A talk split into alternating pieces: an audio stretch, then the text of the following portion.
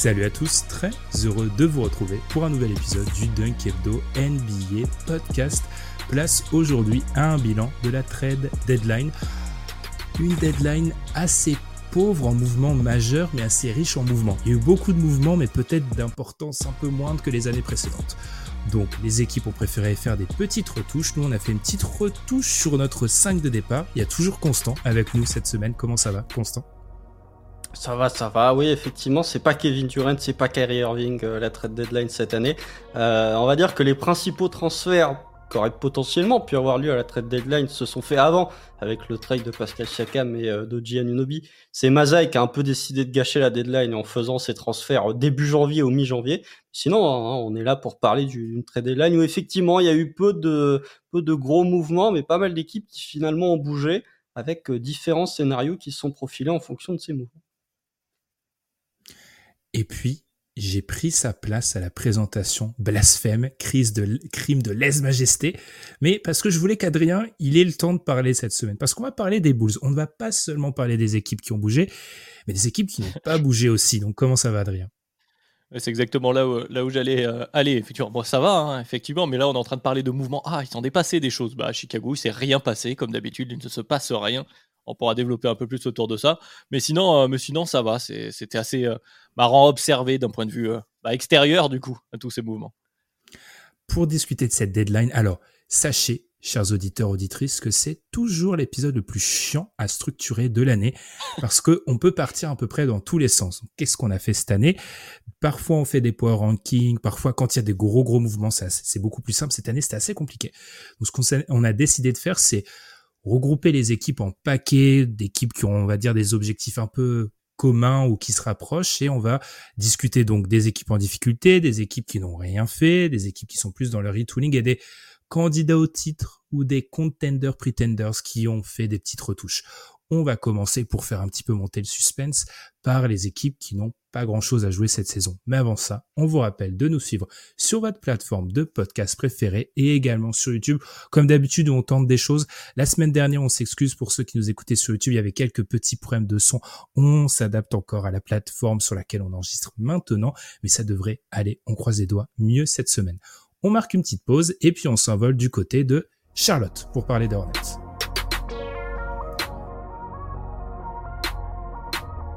Pour discuter de cette deadline, je l'ai donc dit, on va diviser les équipes en quatre catégories. On va commencer par les équipes en difficulté. Alors, je les ai pas appelées comme ça dans mon Google Doc, mais je ne veux pas m'attirer les foot de leurs supporters. Donc, on va dire les équipes en difficulté. On parlera dans cette partie des Hornets, des Pistons et des Wizards. Commençons par les Hornets. Alors là, il y a beaucoup de mouvements. Je prends une grande respiration. Parmi les mouvements importants, le trade de PG Washington à Dallas contre Grant Williams, Seth Curry et un premier tour de draft 2027. Gordon Hayward a été envoyé du côté d'OKC contre Treman, Davis Bertans, Misic et deux second tours de draft. A rappelé un non-mouvement, celui de Miles Bridges, qui a donc décidé de ne pas lever sa non-trade clause. Il reste du côté de Charlotte. Les Hornets auraient été approchés par plusieurs équipes, mais Bridges a voulu rester dans la franchise. Je cite le Charlotte Observer suite au soutien de la franchise pendant ses problèmes juridiques. Passons, je mets des, je mets des guillemets. Enfin, Ishmis, James Booknight et Frank Nilikila ont été coupés. Pour terminer, il y a aussi eu le buyout de Kyle Lowry, ce qui fait donc résultat. Ils ont joué un match contre Memphis après cette trade deadline, enfin le match le plus récent auquel on a pu assister, pas physiquement, on l'a vu sur notre écran, bref. Parmi les neuf joueurs qui ont joué dans ce match, cinq n'étaient pas dans l'effectif il y a dix jours. Hein, voilà, donc il y a un gros changement du côté des Hornets. J'ai bientôt plus de salive. Adrien, est-ce qu'on est à l'aube d'une nouvelle étape de leur reconstruction? Oui, bah déjà, c'est une des premières choses que, j'avais notées. Alors, on parlera de euh, derrière, mais je, les regroupe juste pour ce cas-là, de, de, Détroit, qui pour moi sont un peu comme, euh, Charlotte, encore euh, comment dire, commit, euh, pour faire un anglicisme sur leur, euh, sur leur reconstruction, c'est-à-dire que, d'ailleurs on en parlait en antenne juste avant de lancer l'enregistrement sur comment qualifier une reconstruction et les avancées de reconstruction, la question c'est souvent les pièces que tu as, enfin les joueurs que tu as dans ton effectif qui feront partie de ta prochaine bonne équipe. Du côté de Charlotte, tu as Lamelo et Brandon Miller, et tu le sais, et t'en es encore là. C'est-à-dire que ces deux joueurs-là, tu veux les garder. C'est autour que tu as fait des changements. Et manifestement, bon, du côté de Charlotte, le hors terrain mis, de côté. Sur le terrain, c'était pas euh, très reluisant non plus euh, jusque-là. Manifestement, tu as fait des mouvements pour jouer au basket. En tout cas, sur ce premier match, c'est ce qu'on a eu euh, l'impression de voir. C'est-à-dire qu'avec des Grant Williams, des, euh, des Misic, des euh, Seth Curry, des Treman, eh bien, on a vu un peu plus de structure, des joueurs qui ont un peu plus, peut-être, je ne sais pas, d'expérience en tout cas en, NBA. Et on a vu voilà, quelque chose de plus intelligent, de plus, de plus structuré. Et en tout cas, voilà, d'essayer de retrouver déjà un peu de basket, de goût de victoire, et aussi peut-être d'y voir un peu plus clair, de remettre tes pièces justement euh, comment dire, central, Lamelo le remettre dans le droit chemin et essayer de mettre Brandon Miller dans de meilleures euh, conditions parce que euh, c'était peut-être la seule lumière jusque-là dans la saison, Brandon Miller, qui arrivait malgré le marasme des Hornets à montrer, à montrer de belles choses pour cette saison. Plus que le changement sur cette année, on peut aussi parler du, du marasme qu'étaient les, les Hornets sur les 14 derniers mois. J'ai fait un petit jeu, les gars. Moi, j'ai regardé le, au niveau des totaux en minutes de la saison dernière. PG Washington numéro 1, il n'est plus là. Terry Rosé numéro 2, il est plus là. Numéro 3, Mason Plumlee, il est plus là. Gordon Hayward numéro 4, il est plus là. Kelly Oubre numéro 5, il est plus là. Sixième Jaden McDaniels, il est plus là. Septième Dennis Smith, il est plus là. Donc les sept joueurs qui ont joué le plus de minutes chez les Hornets la saison dernière ne sont plus dans l'effectif. Constant, est-ce que il y a eu un changement de propriétaire, rappelons-le aussi. Euh, mm. Est-ce qu'on est, est-ce qu'on est en train d'assainir un petit peu cet effectif-là? Je sais pas si on l'assainit, mais en tout cas, on le modifie de manière drastique, parce qu'effectivement, tu as cité les moves qui ont été faits à la deadline, mais il y a aussi eu le trade il y a de ça quelques semaines de Thierry Rosier, euh, qui a ramené euh, Kyle Lowry qui a été buyout, comme tu l'as dit, mais ça, ça aussi, c'est une euh, volonté de on va mettre en avant le projet des jeunes entre guillemets parce qu'on voit que même si Brandon Miller avait fait de bons trucs depuis le début de la saison, son explosion là depuis quelques semaines est aussi liée au départ de Terry Rozier. Euh, donc du côté des du côté des Hornets, on essaye, oui, peut-être d'instaurer quelque chose de différent, de secouer un peu le cocotier en disant euh, il y en a qui ont peut-être été un peu trop installés dans une zone de confort. On va peut-être amener un peu de concurrence et on va peut-être amener un petit peu de, de profil extérieur pour essayer de changer un petit peu la mentalité. Ce qui Ford en a parlé en conférence de presse où il avait l'air euh, dépité du fait que on les fait venir pour de la défense et que son équipe ne défend jamais. Euh, donc voilà, je trouve qu'il y a vraiment cet esprit de, on essaye de, secouer un peu les choses, on essaye de les transformer. Alors après, euh, tu parlé du, fait qu'ils avaient euh, la Melo Ball, qu'ils avaient Brandon Miller. Il y a le cas Mark Williams aussi, qui était une lueur d'espoir sur le début de saison, mais qui est blessé, qui sera encore absent pendant les quatre prochaines, quatre prochaines semaines, d'après ce qui a été annoncé par le staff médical des Hornets. Alors les Hornets, ils sont coutumiers des blessures, mais quand tu as un pivot de 20 ans qui est absent pendant 4 mois quasiment pour des problèmes de dos, c'est un peu inquiétant. Donc oui, ce qu'ont fait les Hornets, c'est essayer d'amener un petit peu de QI basket parce que euh, malgré tout, tu récupères un joueur comme ici, quand tu récupères un joueur comme Grant Williams, bah tout de suite tu vois les résultats sur le parquet, ça joue un peu mieux, même si ce n'était que les Grizzlies en face.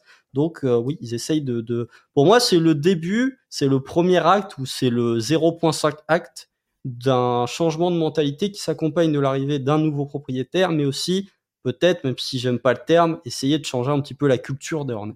Je suis plutôt d'accord avec vous. Je pense que aussi avec euh, les coupes de James Booknight, le, le transfert de Terry Rozier, il y a aussi la volonté de créer un écosystème positif pour mettre en avant les quelques pièces centrales de notre construction. Et on en avait parlé dans, dans l'épisode où on choisissait la franchise parfaite pour Victor, qui date d'il y a à peu près un an maintenant.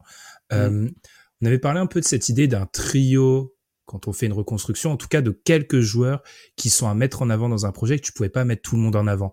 Maintenant, je suis d'accord avec vous. On a la Melo Ball, on a Brandon Miller, et je suis d'accord avec toi, Constant. Mark Williams avait déjà raté quasiment 50% de ses matchs en saison hockey. Là, il est encore blessé. La cheville, le dos, euh, c'est bon. Alors là, on peut se rassurer. Un profil hyper athlétique en plus. Exactement. Là, on peut se rassurer, c'est que des trois profils, en théorie, c'est le plus remplaçable s'il arrive un problème. Euh, moi, ce qui me rassure beaucoup, c'est qu'avec Missich, et ça s'est vu sur le premier match, c'est l'équipe de NBA qui joue le plus de pick and roll, les, les Hornets. Mm. Et euh, les pick and roll des Hornets, c'était une expérience paranormale parfois. C'est-à-dire que quand c'était pas la Melo Ball sur le pick and roll, il y avait globalement souvent du tir, très peu de solutions trouvées, très peu de décalage. Là, ils ont un joueur de pick and roll, un joueur qui sait manipuler les défenses, un joueur qui a su trouver euh, parfois les joueurs dans le coin pour tirer. Donc, ils ont enfin un meneur backup, ce qui est, ça fait très très longtemps qu'ils n'avaient pas eu un meneur backup compétent, les Hornets. Donc, c'est assaini. Après, il y a encore beaucoup de travail parce que ça reste une, ça reste une équipe qui a un déficit de talent, je pense. Mais ça reste un peu plus, en, tout cas, moi, c'est un match qui m'a donné un peu envie de regarder les Hornets, un petit peu, ce qui n'était pas le cas depuis très longtemps et, pour, et, juste pour, pour revenir sur ce que disait Constant et pour, pour, pour, finir sur cette histoire de temporalité euh, rapidement, que voilà, ce sont des moves là dont on a parlé, c'est là, dont, c'est, là où on voulait en venir, qui sont euh, voilà, le tout début, tu l'as dit, version 0.5 constant de ce, de, de, ce changement. On est dans l'entrée, l'année prochaine, l'entrée, je crois, du, du, du nouveau contrat de, de la Mélo. Grosso modo, la timeline se fait autour de ça. C'est-à-dire que on va faire autour de la Mélo et donc Bordon Miller, mais qui est lui encore au tout début du contrat rookie, donc tout va bien. On va commencer à évaluer voilà nos options, euh, nos nouvelles options sur cette timeline-là. Je pense que ces moves-là indiquent euh, qu'on en est là finalement. Après, euh, ce serait bien de, de, construire autour de la Melo Ball, mais ce serait bien qu'il soit sur le parquet aussi, parce que ces deux dernières années, la Melo Ball, il passe quasiment autant de temps à l'infirmerie parce qu'il a les chevilles fragiles que sur un parquet NBA. Donc, et Ben, tu as parlé du fait que les Hornets, c'est une équipe qui manquait de talent. Bah, quand ton pic de loterie est coupé au bout de deux ans et demi, c'est sûr que tu vas manquer de talent. Hein, parce que euh, là, on a eu, bon, ça peut faire une transition toute trouvée avec un autre pic de loterie qui a été coupé avant la fin de son contrat rookie. Mais euh, quand tu as des, des joueurs euh, que tu draftes en loterie et que tu coupes au bout de deux ans et demi, bah, c'est des échecs, je le répète souvent, mais c'est des échecs où tu mets du temps à t'en remettre. Tu rates aussi fort des joueurs mmh. comme ça. Et ce sont des coups de fumier du fait plus ils ont les, les drafts des, des Hornets ces, ces, dernières, ces deux dernières décennies globalement sont pas sont pas incroyables. Donc effectivement, la transition est toute trouvée. Je pense qu'on a fait le point sur les Hornets. C'est une équipe qu'il faudra surveiller, mais c'est une équipe qui, je pense, a retrouvé une structure. Et ce qui est vraiment aberrant, c'est de voir et on va faire l'enchaînement sur l'équipe, sur les Pistons là-dessus. Il y a quand même des équipes ces deux équipes en l'occurrence faisaient jouer des joueurs dans leur rotation qui peut-être à la mi-mars seront dans aucune équipe NBA ou seront mm. dans aucune rotation. Donc c'est ça qui est assez assez terrifiant. Enchaînons donc, la transition était toute trouvée par rapport à Kylian Hayes qui a été coupé du côté de Détroit. Alors Détroit, il y a eu tellement de mouvements. Je vais pas résumer tous les trades, je vais résumer qui est arrivé, qui est parti. Au moment où on enregistre ce podcast, il y aura peut-être des changements euh, d'ici à la sortie. Les joueurs qui sont arrivés, Simone Fontecchio, Quentin Grimes, Troy Brown Jr., Malakai Flynn, Shake Milton, Evan Fournier. Ceux qui sont partis, Kylian Hayes, Joe Kevin Knox, Boyan Bogdanovic, Alec Burks, Monte Morris. Il faut aussi se rappeler qu'il y a quelques semaines, ils avaient tradé euh, Mike Muscala, ils avaient vu arriver Mike Muscala et Dalino Ganidari, ils avaient échangé Marvin Bagley, Isaiah Livers et des seconds choix de draft. Constant, est-ce qu'on a enfin un plan chez les Pistons, oui ou non? J'arrive pas à lire ce qu'ont fait les Pistons en fait. Je, n'arrive pas à décrypter ce qu'ont tenté de faire les Pistons euh, à cette trade deadline. Parce que tu avais quand même ce truc où, euh, avec euh, Bogdanovic, par exemple, dès le moment où ils l'ont récupéré, euh, c'est-à-dire l'an dernier, on se disait c'est un joueur qui va repartir aussi sec. Finalement, ils l'ont gardé cet été, ils l'ont même prolongé. Il y a eu une extension au niveau de son contrat. Et là, au moment où les Pistons semblent trouver un, minimum de cohérence sportive, c'est-à-dire qu'on n'est plus sur euh, les Pistons qui perdent 28 matchs de suite, ça commence à pratiquer du basket cohérent. Il y a Jaden Ivey qui est en train de, bien terminer, de très bien terminer la, sa seconde saison euh, en NBA. Euh, ils partent sur Ok, on va trader Bogdanovic, on va trader Alec Burks, qui Alec Burks qui a pas beaucoup joué parce qu'il y a eu des histoires de blessures, Montemoris qui a pas beaucoup joué non plus parce qu'il y a eu des histoires de blessures aussi, mais en partant vraiment sur euh comment dire, ils sont partis sur des joueurs qui étaient de qualité pour récupérer des joueurs où on essaye d'entourer, apporter un petit peu de spacing. Vous avez parlé notamment de Quentin Grimes, qui peut être un joueur que tu peux mettre à côté de Cade ou Jaden Ivey. En fait, c'est, je suis assez perplexe pour être honnête sur ce qu'ont tenté de faire les Pistons. J'arrive pas vraiment à trouver de ligne directrice. J'ai l'impression que il, y a des équipes qui ont appelé pour euh, Bogdanovic, il y a des équipes qui ont appelé pour Burst, il y a des équipes qui ont appelé pour Montemoris. À partir de là, ils ont essayé de négocier un deal mais dans ce qu'ils ont récupéré, j'ai du mal à voir, hormis potentiellement Quentin Grimes, j'ai du mal à voir qui peut s'inscrire. J'ai plus l'impression, tu vois, un peu comme Charlotte, que c'est des moves qui ont été faits pour libérer et pour mettre en valeur les jeunes actuellement, notamment bah, le cut de Kylian Hayes pour mettre encore plus en valeur Jaden Ivey et Kate Cunningham, que vraiment pour dire on, il fallait qu'on se débarrasse de ces vétérans-là. je, je suis un peu d'accord. Ouais, ouais, tout à fait. Euh, c'est assez flou dans la direction, mais par contre, en termes de temporalité, je pense que c'est plutôt clair. J'ai l'impression que tu avais essayé de passer euh, à l'étape d'après, si on veut, en commençant à mettre des vétérans autour des. Tu avais identifié que tu avais Cade. Bon, tu es très heureux, tu as Cade, ta pièce centrale, Ivy, Duren, euh, et tu t'es dit, je vais commencer à mettre quelques vétérans autour pour commencer à, à, gagner, à progresser petit à petit avec les Bogda, les Burks, les Morris, comme on disait, même si après, dans les faits, ils ont plus ou moins joué finalement, moi j'ai l'impression ces moves-là, euh, a priori, qu'on est plutôt en train de reprendre à l'étape précédente. On voit qu'on a encore d'autres gars qu'on veut voir jouer, mais qui sont encore très frais. Je pense à Ozar Thompson euh, notamment. Bon, euh, et tu récupères donc Grimes qui peut-être s'inscrit un peu plus dans cette temporalité-là, à savoir d'un joueur où on a vu des choses, notamment l'année dernière du côté de, New York. Là, il était un peu mis au placard et tu te dis, allez, je vais lui redonner des minutes à lui aussi. Et peut-être que dans cette temporalité, dans tous ces noms-là, bon, Cade a priori est un lock, Ivy devrait l'être aussi.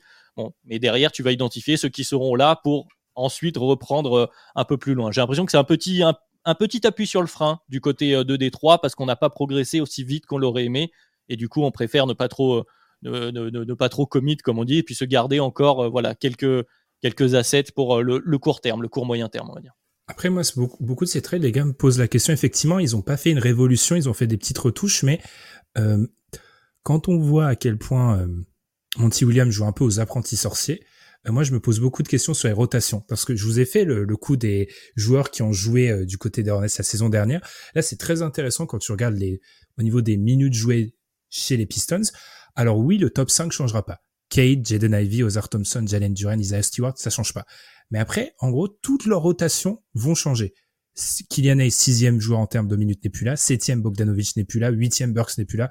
Marcus Sasser est toujours là, mais autrement, Kevin Knox n'est plus là, Marvin Bagley n'est plus là, Isaiah Livers n'est plus là. En gros, et James Wiseman, bon, voilà.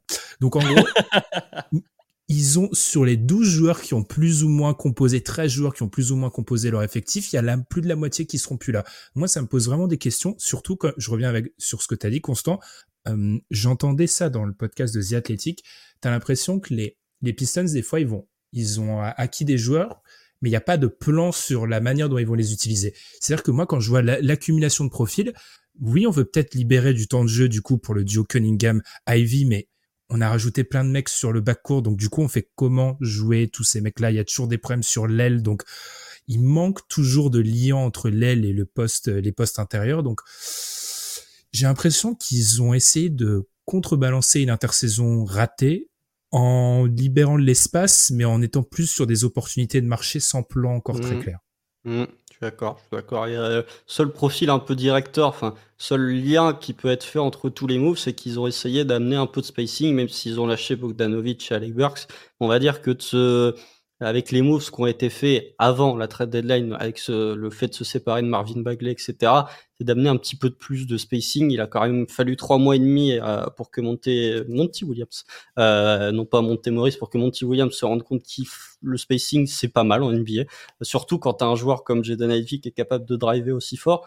Mais euh, non, mais c'est ça. Et puis il a, y a peut-être un petit point financier aussi. On sait que les Pistons potentiellement, il pourrait être intéressé par la Free Agency 2024. Bon, Bogdanovic n'avait que 2 millions garantis pour la saison prochaine. Avec Burke, c'était en fin de contrat. Mais en tout cas, tu es sûr de dégager pas mal de salaire et tu récupères quasiment que des contrats expirants avec euh, Evan Fournier, avec euh, Shaq Milton, Troll Brown Jr., etc., etc.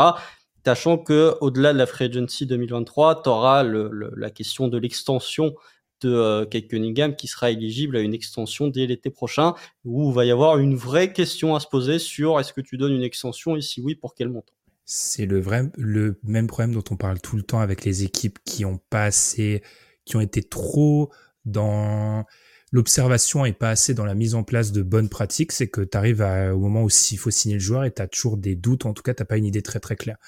Euh, Adrien, si tu rien à rajouter, faisons un point rapide très rapide sur Washington, qui est plus une équipe qui a vendu, donc du coup, qui s'est séparé de Daniel Gafford, qui est allé du côté des Mavs, on parlera des Mavs, et qui a obtenu Richan Holmes, qui alors on parlait actuellement, on a parlé cette semaine tous ensemble du pire joueur dans une rotation NBA. Je me suis dit des fois que Richan Holmes est quand même pas loin, il est, il est dans le top 20, je pense. En tout cas, il est pas loin dans ce débat-là. Et Richard Holmes et un choix de draft, un premier tour. Alors je vais pas préciser que c'est le deuxième moins favorable parmi celui du Thunder, des Clippers, des Rockets, protégé top 4 ou du Jazz protégé top 10. C'est trop compliqué. Voilà.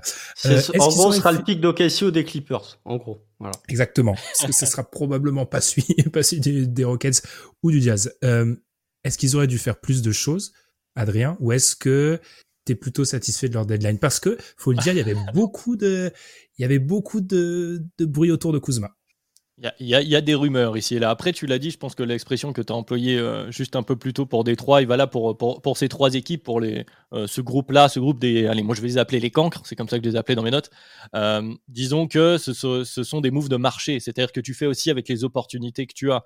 Et je pense que du côté de Washington, bon, évidemment, c'est. bon, on va dire à terme, c'est le bordel. À Washington, on ne sait pas trop où on va. Pour le coup, en termes de reconstruction, là, tu as essayé l'essai qui avait été fait cette année c'est de dire on récupère Jordan Poole et on voit ce qu'on peut faire avec Jordan Poole. Bon, manifestement, ça se passe pas au mieux. On va dire ça comme ça. On va rester euh, le, plus sage possible. Maintenant, ils ont essayé de trouver de la valeur. Euh, voilà, pour revenir à ta question, Ben, essayé de trouver de la valeur sur les assets qu'ils avaient. Je pense qu'ils ont pris les coups de fil, ils ont regardé. Ils sont pas non plus hyper pressés. C'est-à-dire que c'est pas maintenant que tu avais une valeur énorme autour de, de Kuzma. Enfin, que tu auras forcément un move plus intéressant maintenant qu'à l'été. C'est-à-dire que tu peux, te permettre d'attendre à l'été pour euh, trouver des, offres qui sont probablement mieux. Hein, s'ils, n'ont pas bougé, c'est probablement qu'ils ont estimé qu'ils auraient mieux.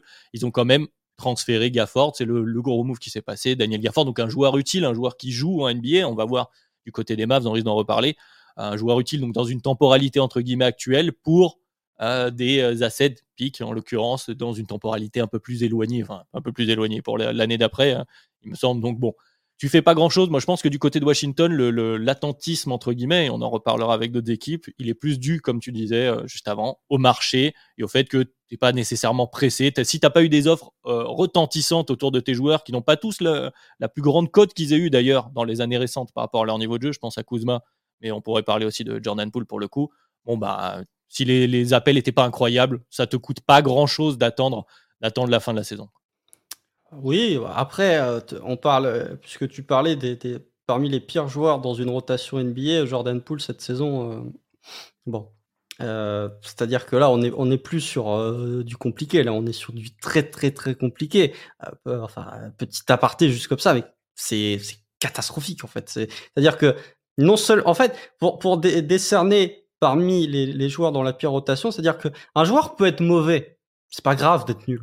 Mais le comportement de Jordan Poole, ça, c'est un truc qui. Moi, je suis fan des Wizards, mais je suis aliéné par. Il s'est fait, euh, fait siffler il y a pas longtemps en sortant. Hein. on en est arrivé jusque là. Hein. Bah, je sais plus, je sais plus c'est contre qui. Je crois que c'est ce match-là où, où il, se fait siffler, il termine à 0 points et 6 fautes. C'est dur, la chute de, de Jordan Poole, oui. Alors peut-être c'est sur sa dernière faute qu'il se fait siffler. peut-être que euh, le, le, peut-être que euh, l'année où les Warriors sont champions, où Jordan Poole est excellent, peut-être que c'était une saison de surchauffe. Mais quand même, Jordan Poole, c'est pas un joueur aussi nul que ça. Bref. Mais euh, là où je suis surpris sur les Wizards, c'est que on parlait d'opportunités. En fait, qui, tu vois, on a parlé des, des Pistons avec Montemoris. En gros, euh, Minnesota, ils se sont rendus compte, ils se sont dit, merde, on perd quand même pas mal de ballons, ce serait pas mal d'avoir un meneur backup qui est très bon en ratio assist turnover. En gros, la plupart des rumeurs, c'était sur retour de Tyus Jones du côté de Minnesota. Sauf que les Wolves, ils avaient plus de first pick parce qu'ils ont tout envoyé pour Rudy Gobert. Du coup, ils en avaient pas à trader euh, aux Wizards pour récupérer Tyus Jones. Du coup, ils ont pris la version un peu moins bien qu'est Monte Morris. En plus, c'est Tim Connelly qui est l'ancien GM de Denver, donc qui fait revenir un de ses anciens joueurs qu'il a drafté en plus de ça euh, contre des seconds tours.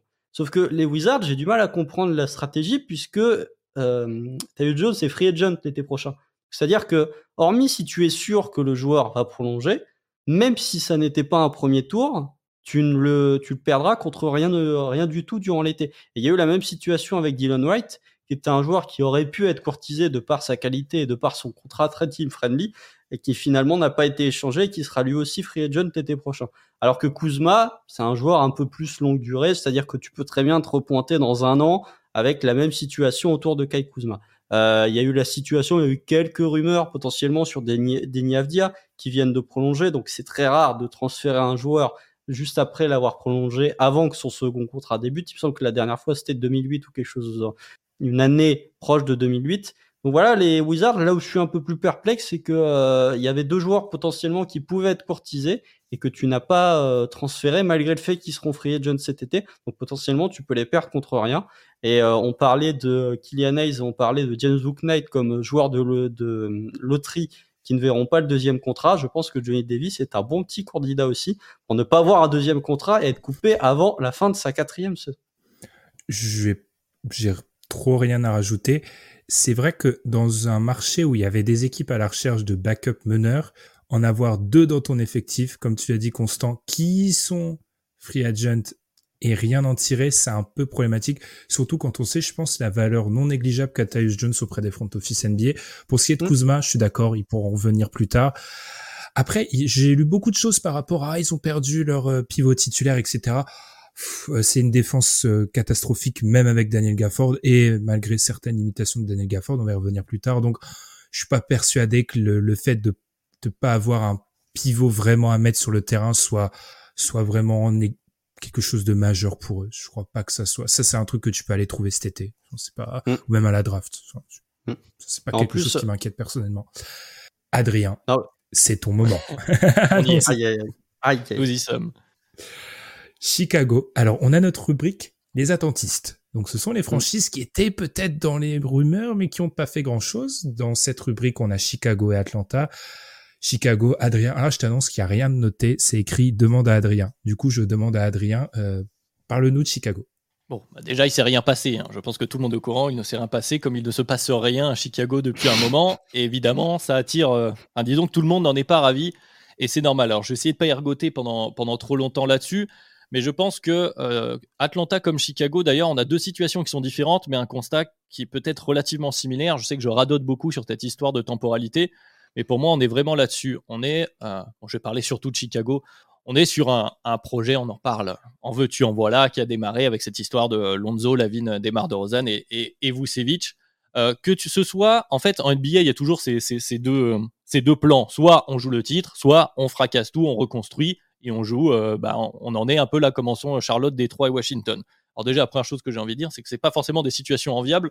On vient d'en parler, mais justement, quand tu as des équipes qui sont déjà avancées en termes de reconstruction, qui ont commencé à faire des choses, et je pense que notamment on les a pas citées, mais il y a aussi les Spurs de l'autre côté, euh, ce type d'équipes qui sont, qui sont bien contentes. Et que d'un autre côté, tu n'es pas à un, deux, trois moves près euh, d'être véritablement contender, et c'est valable aussi pour Atlanta du coup, est-ce que tu es vraiment euh, dans une situation où c'est important de faire des moves? Qu'est-ce que tu vas faire? Alors, tu as des joueurs qui ont, une certaine valeur sur le marché. Manifestement, Caruso en avait et les Bulls étaient trop gourmands. Trop par rapport à quoi? Bon, on aura, peut-être que ça sortira un moment. Euh, la vraie question, voilà, c'était qu'est-ce qui était demandé? Est-ce que tu étais vraiment aussi obligé de lâcher Caruso? C'est-à-dire que si tu lâches Caruso, si tu lâches peut-être des marques où il y avait quelques rumeurs, mais que tu gardes Zach, bon, qui est blessé, mais Zach et Vucevic avec l'effectif que tu as actuellement, tu vas continuer à gagner des matchs, à gagner trop de matchs par rapport euh, aux équipes qui sont dans des vraies euh, reconstructions, qui ont vraiment déconstruit, même carrément, pour, pour pouvoir avoir leur pic. Donc je suis pas sûr que tout ça avait un grand intérêt. Alors bien sûr, il y a quand même quelques problèmes toujours côté Chicago. Moi, le premier truc que je regrette, et je pense que tout le monde le voit, c'est cette histoire de profondeur. Euh, il y, a, peu de joueurs qui ont la confiance maintenant de Billy Donovan et les profils sont pas forcément hyper complémentaires les uns avec les autres. Mais disons que parfois, je pense que ce n'est pas si pire, entre guillemets, de continuer de jouer. Oui, le ventre mou, c'est pas forcément la situation enviable pour tout le monde, mais tu continues de jouer avec euh, tes joueurs, ton équipe à laquelle, en, en, lesquels tu as cru à un moment donné, tu vas jusqu'au bout de ça, et je pense que c'est la temporalité d'après que tu vas jouer, enfin le timing d'après, entre guillemets, je sais pas exactement comment ce sera, et peut-être que, parce qu'il y a aussi une troisième voie que j'ai pas encore évoquée, que la voie, entre guillemets, à la Nets, à la Knicks, de euh, retrouver à un moment donné une vraie compétitivité sans passer par, par, par une grande reconstruction est aussi une voie possible. Euh, voilà, tu as appuyé sur le bouton pause, tu continues d'appuyer sur le bouton pause, c'est frustrant pour les fans, c'est vrai que ça l'est, surtout quand on voit des matchs comme bah, hier soir, le dernier qu'on a vu, le Chicago Magic. Mais euh, écoutez, moi, ce n'est pas une situation qui me semble aussi ubuesque que, ce que certains veulent bien dire. Et deuxième question, Adrien, je reviens vers toi, Constant, après. Ce bouton pause, selon toi, est-ce que euh, est-ce que c'est l'été prochain que la Free Agency démarre? Est-ce que c'est l'été d'après euh? Bah ça, on n'en sait trop rien. C'est-à-dire qu'il y a des bruits un peu ici et là. Euh, je, pour, le coup, j'ai pas la bonne réponse. C'est vrai qu'on avait l'impression que peut-être que tout pouvait basculer avec Zach cette année. Vraiment, c'est ce, qui semblait arriver. Malheureusement, il y a la blessure et ça a remis tout ça en question. Bon, euh, voilà, t'as aussi as 60 millions sur le flanc sur deux joueurs. Et forcément, dans n'importe quelle équipe, tu mets 60 millions qui jouent pas. Forcément, forcément, t'es moins bon et je suis pas sûr qu'avec les pièces qui restent euh, au-delà de ça, tu aies de quoi faire des moves qui te rendent soit meilleur, soit qui remettent tout en question. Donc tu es un peu forcé aussi, la main est un peu forcée euh, pour le front office, je pense, d'attendre. Donc on verra cet été, justement, ça dépendra probablement des négociations, des coups de fil et de la valeur de certains joueurs. C'est vrai que tu aussi la problématique, et c'est aussi un des points, hein. je finirai là-dessus parce que ça fait un long monologue, mais la problématique Vucevic qui n'a qui a voilà, il y a eu un trade où beaucoup a été lâché pour Vucevic et peut-être plus un joueur pour lequel tu vas pouvoir récupérer grand chose. Donc ça te met aussi dans une situation assez inconfortable. Constant, je t'ai vu beaucoup. C'est vrai que Vucevic, ça fait mal. En, regardant encore le, les, salaires de, de, Chicago là avant de commencer, Vucevic, ça fait mal. Non mais Vucevic, ça fait mal. Mais Adrien l'a très bien dit. Il y a 45% du cap qui sont sur deux joueurs qui jouent pas. Genre, eh, franchement, Franchement, vu la situation des Bulls, être en 25-28 alors qu'ils ont débuté en 4-14 et qu'il y a 45% du cap qui joue pas, c'est presque bien. Hein. Franchement, c'est presque bien. Hein. Euh, ils ont en plus, bon, on peut dire ce qu'on veut, oui. Alors, euh, si vous écoutez un peu ce que je peux dire, enfin ce que j'ai pu dire par le passé, vous savez que moi, justement, je suis très reconstruction au titre. Cet entre-deux, moi, ça me fait pas, ça me fait pas spécialement rêver. Euh, mais les Bulls, bon bah la saison aurait tellement pu partir beaucoup plus salement que ce qu'elle est en train d'être actuellement que tu te dis bon c'est limite une réussite. T'as la progression de Kobe White euh, cette saison qui est, pas loin d'être euh, MIP cette saison. Donc voilà c'est intéressant. Après effectivement t'as parlé euh, de quand est-ce que ça va exploser. Moi je pense que ça peut exploser à la à la draft en gros. Si t'as une équipe potentiellement je sais pas genre imaginons je, je, dis pas que ça va arriver hein, mais imaginons Raphaël Stone qui est le GM des Rockets, il est assis sur son fauteuil, il fait hum, j'ai le pic des Nets. Ah, moi être dans le ventre mou, ça m'intéresse pas trop. Moi, je veux me renforcer. Est-ce que j'irai pas chercher Zach Lavine? C'est une théorie, hein. Je sais pas que ça va arriver, mais visiblement, comme le front office des Rockets a l'air d'être plutôt actif, potentiellement.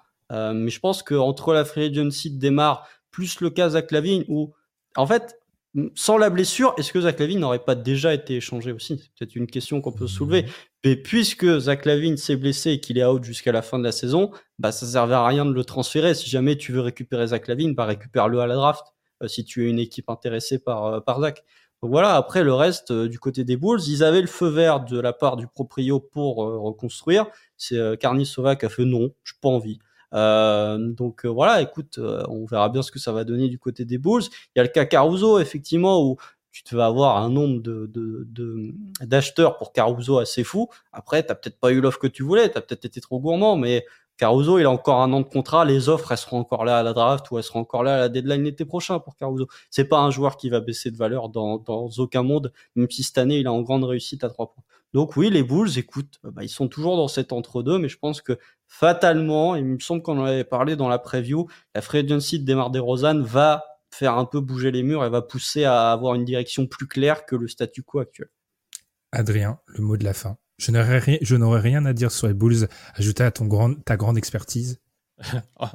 C'est trop, c'est trop. Non, mais oui, effectivement, ce que j'avais, pas dit, que Constant a très bien dit, effectivement, tu aussi, euh, es très heureux d'avoir Kobe White, euh, qui, est un bon joueur. Donc, je pense qu'effectivement, à l'été, tu vas pouvoir faire un état du en fonction de ce que va choisir Desmar et en fonction des appels que tu vas avoir. Voilà, ça rejoint un peu ce que je disais avant. Constant l'a très bien dit. T'étais pas pas forcé de faire les moves maintenant. Ça allait pas changer drastiquement ta saison.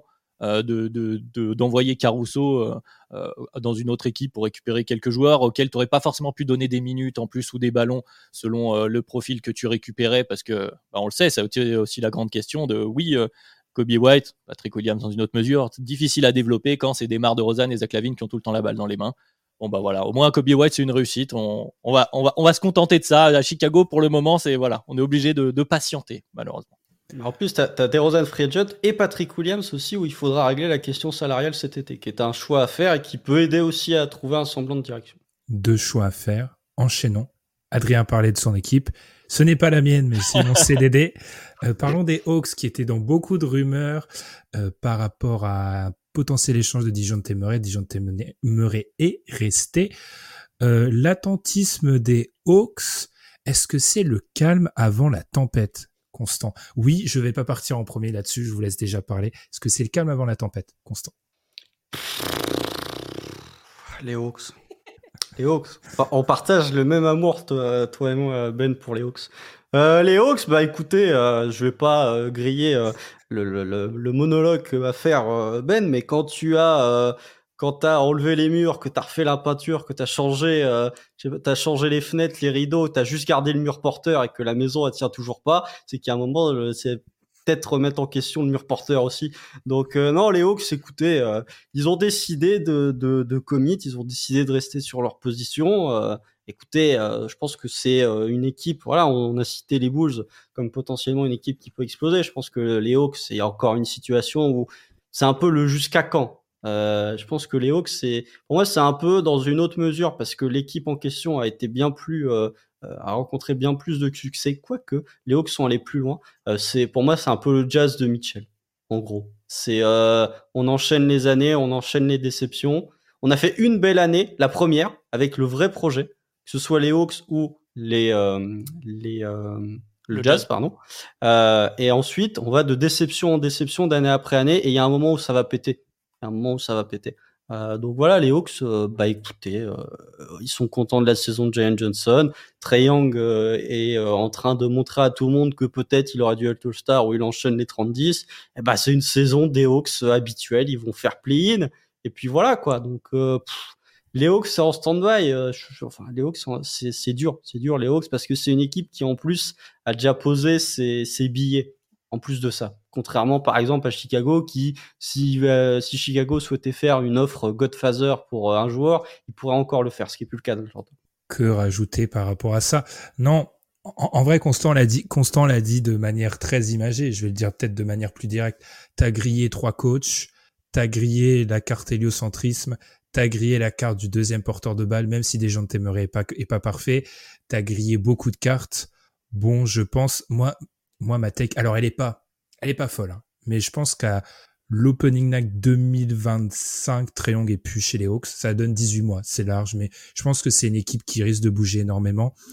Euh, par rapport à leur non-mouvement, je suis pas trop, comment dire, je suis pas si surpris de ça qu'ils aient pas bougé parce que je pense qu'il y a quand même la volonté. Les Hawks, souvent un discours qu'on voit du côté de la fanbase des Hawks ou même du front office, c'est l'idée qu'il faut donner un peu plus de temps à chaque fois. C'est-à-dire que en vrai, sous Queen Snyder, on a vu qu'un bout de saison pour l'instant. Alors ce qui est marrant, c'est qu'on dit toujours ça du côté des Hawks, mais que le, résultat est toujours le même.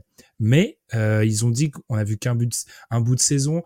Il y a eu des timide changement au niveau de la prise de tir à trois points, etc. Mais le problème, c'est que tu as toujours des joueurs qui aiment prendre du tir à mi-distance, donc tu peux pas changer ça, fondamentalement. Par rapport au projet à long terme, je pense qu'ils sont en stand-by. Je pense qu'il arrive un moment où les choix qu'ils ont pas voulu faire vont s'imposer à eux. Je pense à Clint Capella, à Onyeka Okongu. Ça fait deux ans que ce choix aurait dû être fait. Tu payes pas mm. un backup avec cet argent-là si à un moment tu décides pas le titulaire de l'éjecter. Clint Capella, il lui reste une saison de contrat en plus. Je pense que c'est un joueur qu'il faudra aller, même si j'entends, beaucoup de personnes qui vont me dire que Onika Okongu est moins bon que Clint Capella, et j'entends que Onika Okongu est peut-être un joueur théorique sur certains aspects, mais un, un des gros problèmes des Hawks, c'est l'incapacité à faire des choix. Il va falloir faire ce choix-là, et je pense que c'est une équipe à surveiller, parce que c'est une équipe qui sera plus pareille. Je dis l'Opening Night 2025 parce que je pense que, selon moi, cet été, ils vont écouter les offres pour Treyong, mais qui risquent d'avoir un problème de trade pour Treyong parce que, et je m'excuse Adrien, je fais beaucoup plus long que toi sur les Bulls, donc peut-être que j'aime plus les Hawks que t'aimes les Bulls, je sais pas. Mais en tout cas, euh, en fait, Treyong entre son contrat, la particularité de son profil, le fait que c'est un joueur qui a beaucoup d'importance pour la fanbase, de par le fait qu'il est une fanbase, la fanbase des Hawks considère qu'il est peut-être mal considéré euh, par une partie des fans NBA, etc c'est difficile politiquement pour les Hawks de l'échanger contre un truc qui est pas un jackpot euh, de milliardaires et ils auront pas cette offre là. Donc je pense que ça bouge pas, ça va commencer à bouger cet été et ça explose dans les 18 mois. Ouais, je vais pas rajouter euh, grand chose. Hein. Déjà, première chose, euh, si tu changes tout le temps de coach, c'est normal que tu vois que des bouts de saison. Jusque là, c'est à peu près logique. C'est un bout de saison plus un autre bout de saison parce que Queen Slider, il arrive à peu près à demi-saison l'an dernier. Donc normalement, 0 plus 5 plus 0 plus 5, ça fait 1. Donc, bon. eh, non, mais effectivement, mais, mais au-delà de ça, effectivement, je vais pas faire long. ils sont pas satisfaits, un peu à la manière des Bulls, des offres qui ont été probablement offertes pour leurs pièces disponibles sur le marché, la grosse pièce qui était déjantée. Et comme vous l'avez dit, ils n'étaient pas obligés de faire, euh, de faire les choix maintenant. Les choix vont arriver, tu vas être obligé. Tu n'étais pas nécessairement obligé de les faire euh, à cette mi-saison. Il euh, faudra faire le bilan, que ce soit cet été, à celui d'après. Mais voilà, il n'y avait pas d'urgence, donc c'est pas très surprenant non plus, même si on peut trouver ça assez cocasse, le fait que ça arrive très souvent à Atlanta, qui est, entre guillemets, un des gros noms attendus sur le marché. On se dit, ah, celui-là, il va être trade. Et puis, bah, ça bouge pas du côté d'Atlanta. Donc voilà, on a des schémas qu'on aime bien répéter à Chicago et à Atlanta aussi, manifestement. Je dirais juste une dernière chose, et je, voulais le dire de la partie sur les Hornets pour pas que ce soit trop long sur les Hawks. Il faut faire un grand référendum sur la manière dont on traite certaines équipes qu'on a souvent tendance à qualifier de talentueuses, chez qui le talent se résume soit à des flashs, soit à des positions de draft. C'est-à-dire que pendant cinq ans, j'ai entendu que cet effectif des Hawks était talentueux, là où j'ai entendu que l'effectif des Hornets était talentueux, et la seule base de cela, c'était les positions de draft des joueurs dans l'effectif. C'est-à-dire qu'en fait, après plusieurs années de Young, en fait, si on fait, et là, pour une fois, je vais limite défendre Triangle, si on fait le bilan des mecs qui l'ont accompagné sur ses premières années, Deontay Hunter est un joueur injury prone qui a pas su confirmer, euh, John Collins, c'est un joueur de rotation NBA, Cam Reddish a déçu, euh, il y a Jalen Johnson, on va attendre un peu plus de voir dans un futur proche, Dijon Temeray, c'est une déception, donc en fait, c'est aussi un effectif qui a jamais été si talentueux que ça. Je pense que ça à remettre en question avec ce qu'on a pu dire d'Arnett, c'est une période qui ont en fait, quand tu fais le bilan de ces joueurs-là une fois tradés, tu rends compte ou avec plusieurs années d'expérience dans l'effectif, tu rends compte que ce sont des joueurs qui n'étaient pas à la hauteur du talent qu'on leur prêtait. Donc ça, c'est un truc à garder en considération. Enchaînons sur. Parlant de supporting cast éclaté. Enchaînons sur les Mavericks, les gars. Alors, beaucoup de trades aussi. Il y en a un petit avec OKC que je me garde pour plus tard pour vous demander ce qu'on a pensé constant pour justement obtenir ce draft. bah, preview de la suite. Alors, les deux grands mouvements du côté des Mavericks, ça a surtout été du coup d'acquérir ces lots de pan du trade dont j'ai parlé tout à l'heure, PG Washington et aussi du coup d'aller chercher Daniel Gafford. Euh, Constant, t'en penses quoi de ce trade du côté de, de des Mavericks? Avant de d'enregistrer, on parlait, tu nous parlais des adversaires qui pourraient inquiéter au KC et tu as plutôt parlé positivement de cette équipe de Dallas. Si mes souvenirs sont bons.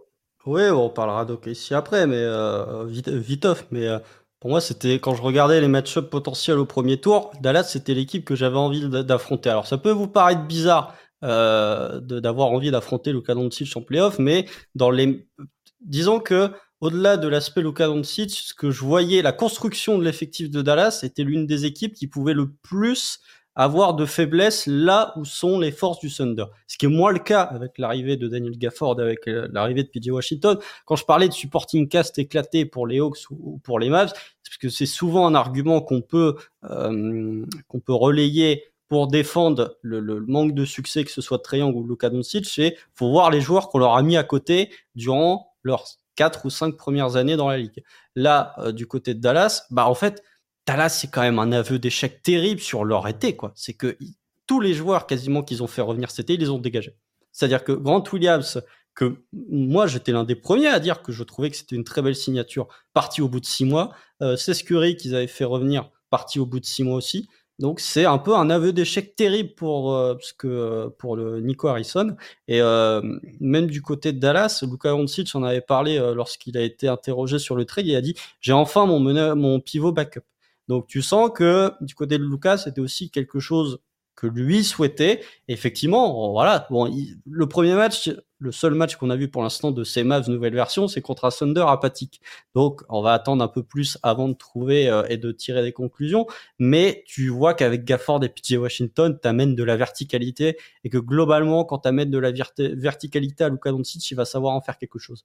Donc oui, je trouve que cette équipe des Mavs, c'est une équipe qui s'est renforcée. Je pense que c'est une équipe qui est meilleure après la deadline que ce qu'elle était avant la deadline. Ils ont ramené de la verticalité, ils ont ramené un petit peu de rebond, un petit peu de viande. On va voir comment ça va se passer avec le retour de Derek Lively parce que les Mavs, quand Derek Lively et Luka Doncic sont présents, ils ont un très bon bilan. Il me semble que c'est 20 victoires et 12 défaites. Donc ça va dépendre pas mal de Derek Lively, mais on va dire qu'avec Gafford, avec PJ Washington, si tu veux passer sur des 5 plus petits, tu peux euh, répondre à des absences potentiellement de Lively tout en ayant de la verticalité pour moi, verticalité, euh, Constant, c'est un peu le, premier mot, le maître mot euh, de cette histoire, parce que euh, j'ai l'impression que cette saison, bon, il y a les cas des échecs, notamment celui de Grant Williams, mais commence à sortir des histoires comme quoi ça s'entendait pas très très bien dans le vestiaire. Donc peut-être que la main était un peu forcée, mais en tout cas, du point de vue des, des, acquisitions de Dallas, on a identifié avec un Derek Lively justement peut-être meilleur que ce qu'on attendait ce début de saison, mais on a identifié mm.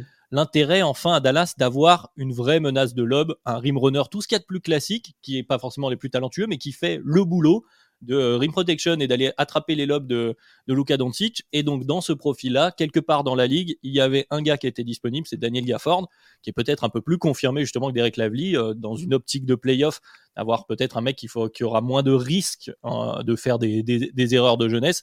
Donc euh, voilà, ça semble répondre à cette, à cette chose-là. Et PJ Washington, moi je trouve aussi que c'est une très belle acquisition pour le coup. Euh, c'est un joueur, bon, nous déjà à Chicago, il nous met tout le temps des, il nous plante toujours 43 points. On a l'impression de jouer contre les Splash Bros, mais je pense aussi que PJ Washington, dans une équipe un peu mieux équilibrée comme ça, et justement peut-être parfois à côté d'un Gafford, quelqu'un comme ça, peut retrouver, rejouer de manière un peu plus naturelle que ce qu'il faisait aux Hornets. Tu vois, un défenseur long, comme dit Constant, tu peux faire des small ball five. Il est stretch aussi, il écarte le terrain. Euh, voilà, moi je pense que je, trouve c'est un ce retooling, entre guillemets, ce réoutillage du côté des Mavs, peut-être un peu forcé autour de Grant Williams, mais en tout cas, euh, plutôt bien senti dans les profils qui ont été visés et qui ont été acquis, même si euh, ils ont fait un peu de la magie hein, quand même pour, euh, pour récupérer ces joueurs-là. On ne sait pas trop comment ils sont débrouillés, mais ils ont réussi, donc bravo à eux. Après, PJ Washington ne protégera pas le cercle. Hein. Non, non, bien sûr. c'est ça, je suis, je suis, je pense que en NBA, PJ Washington, c'est le mec où je suis le plus loin du consensus, je pense partout NBA. C'est-à-dire que. Et quel le consensus selon toi? Bah, c'est en gros ce que tu as dit, je pense. C'est-à-dire que. Alors, déjà, l'idée de PG Washington shooter, quand on regarde, c'est surtout un shooter de tir d'opportunité. Il prend ses tirs à trois points quand il est laissé grand ouvert et il les met pas à un niveau qui force les défenses à close out violemment. Euh, alors, ça dépend des années. Peut-être qu'avec Luca, il aura plus de shoot ouvert probablement, très probablement, mais il, il faut les mettre. Euh, moi, ma grande take que j'ai mise sur mon, préparation Google Docs, c'est que je pense que le tir de PG Washington à trois points, c'est limite un des éléments les plus importants de la course au playoff à l'Ouest cette année, ce qui n'a aucun sens. Je dis en dehors des superstars. Je dis bien que en dehors des superstars, genre le tir à trois points de PG Washington, si tu peux, si les Mavs ont assez de confiance pour le laisser dans le dans le corner et qui sanctionne, ça ouvre complètement le terrain pour les Mavs et ça aura une vraie différence pour eux. Le fait est que je suis assez je suis pas super confiant vis-à-vis de ça. Défensivement, c'est un mec qui protège pas assez le pour être small ball 5 et le problème c'est quand comme tu as maintenant 48 minutes de Derek Lively et de Daniel Gafford, bah en fait, s'il met pas ses tirs, alors on a déjà vu les Mavs l'utiliser sur le premier match sur du pick ou euh, Spain pick and roll etc. Mais si tu lui, si il met pas ses tirs, j'ai vraiment peur que son utilisation offensive soit très compliquée. Dernière chose, je parle trop longtemps. Défensivement, je me demande, il défend sur qui en fait? Parce que le grand problème de PJ Washington, c'est qu'il peut pas défendre en tant que 5, et les 4 rapides ailiers, il les défend pas. Il est bon pour défendre sur les Siakam, sur les... Il défend sur qui des fois? J'ai vu qu'il défendait souvent sur Siakam, par exemple, c'est un profil qui peut lui convenir. Donc, pour moi, c'est un joueur qui a une partie du destin de playoff de Dallas entre ses mains. Genre, selon la version qui a atterri de PJ Washington, bah Dallas, c'est peut-être euh, une équipe qui sort premier tour, une équipe qui en passe un voire deux. Après, c'est le choix de Dallas. Hein. Dallas, on est plus sur une équipe qui va gagner en marquant des paniers plutôt qu'en stoppant les adversaires. Hein. Globalement, ça, ça change pas beaucoup l'identité. Tu commites une nouvelle fois. Après, voilà, tu as, Kairi Luka. Euh, tu, vas jouer à ce jeu-là. Après, je sais pas si ça suffit pour en faire des contenders, mais en tout cas, ils ont identifié. En tout cas, moi, j'ai l'impression qu'ils ont identifié ce qu'ils voulaient et ils essayent de, le faire. Ils vont, aller, ils vont voir jusqu'où jusqu'où ça les mène dans cette idée-là. Constant. Étonnamment. oh, constant. non, mais de toute façon, euh, j'ai retenu un truc, euh, un de tes arguments, euh, Ben, je le ressortirai quand on parlera de Casey. Parce que, alors là, le PJ Washington, c'est peut-être l'un des X-Factors les plus importants de la conférence Ouest. Euh, Josh Giddy a trois points en termes de X Factor de la conférence Ouest. Je peux te dire que là, c'est plus X Factor. Là, c'est, euh, c'est, faut trouver autre chose. Là, c'est le Z Factor. Là, ça change, ça débloque pas mal de trucs. Non, mais après Dallas, c'est juste dommage de d'avoir euh, cramé euh, le peu d'assets qui te restait pour compenser le fait que ton été était pourri, quoi. C'est juste que, c'est pas C'est ce qu'on peut lire à droite à gauche. C'est pas que bah, c'est là où on revient sur la temporalité c'est pas que c'est trop, c'est qu'ils étaient obligés de le faire parce que euh, en l'état, alors déjà ils ont eu une cargaison de blessures, ça n'aide pas, mais euh, en l'état ils étaient obligés de faire ça, mais c'est juste dommage que je pense que c'est des moves. Euh, au moins Daniel Gafford, PJ Washington, et quoique il y avait déjà des rumeurs, il me semble, sur PJ Washington à Dallas au moment de la free agency, mais je pense que c'est des moves que tu aurais pu faire cet été et que tu fais à la deadline parce que tu te rends compte que les moves que tu as fait cet été, à savoir Grant Williams, qui est principalement le, le, l'aveu d'échec de l'intersaison, ne marche pas. C'est ça, j'ai été très dur. La seule chose peut-être positive, c'est que certes, alors oui, il y aura la question à plus long terme, mais ça, c'est un truc qui sera débattu une, prochaine fois. Il y a peut-être cette idée de euh, tu as transformé des échecs en des paris qui ont une vraie potentialité. Moi, je, pense juste que l'horizon des possibles de PJ Washington, il y a beaucoup de versions en fait, et que genre mhm. on n'est peut-être pas assez préparé à la version où il met pas à trois points et il peut pas et il pose des problèmes en termes de, de je sais pas de fit. Bref. Ouais, bah ça fera Dallas comme d'habitude, j'ai envie de te dire. En final, ça changera pas grand chose. après, après c'est quand même, c'est quand même mieux d'avoir de la verticalité avec Daniel Gafford et PJ Washington quand t'as Luka Doncic, qui est le joueur le plus doublé, trappé de toute la NBA, que d'avoir Grant Williams. Parce que mhm. dans tous les cas, même si PJ Washington met rien dedans à trois points, ça changera pas tant que ça de Grant Williams. Donc, finalement, au moins, t'as de la verticalité avec ce joueur. Mhm.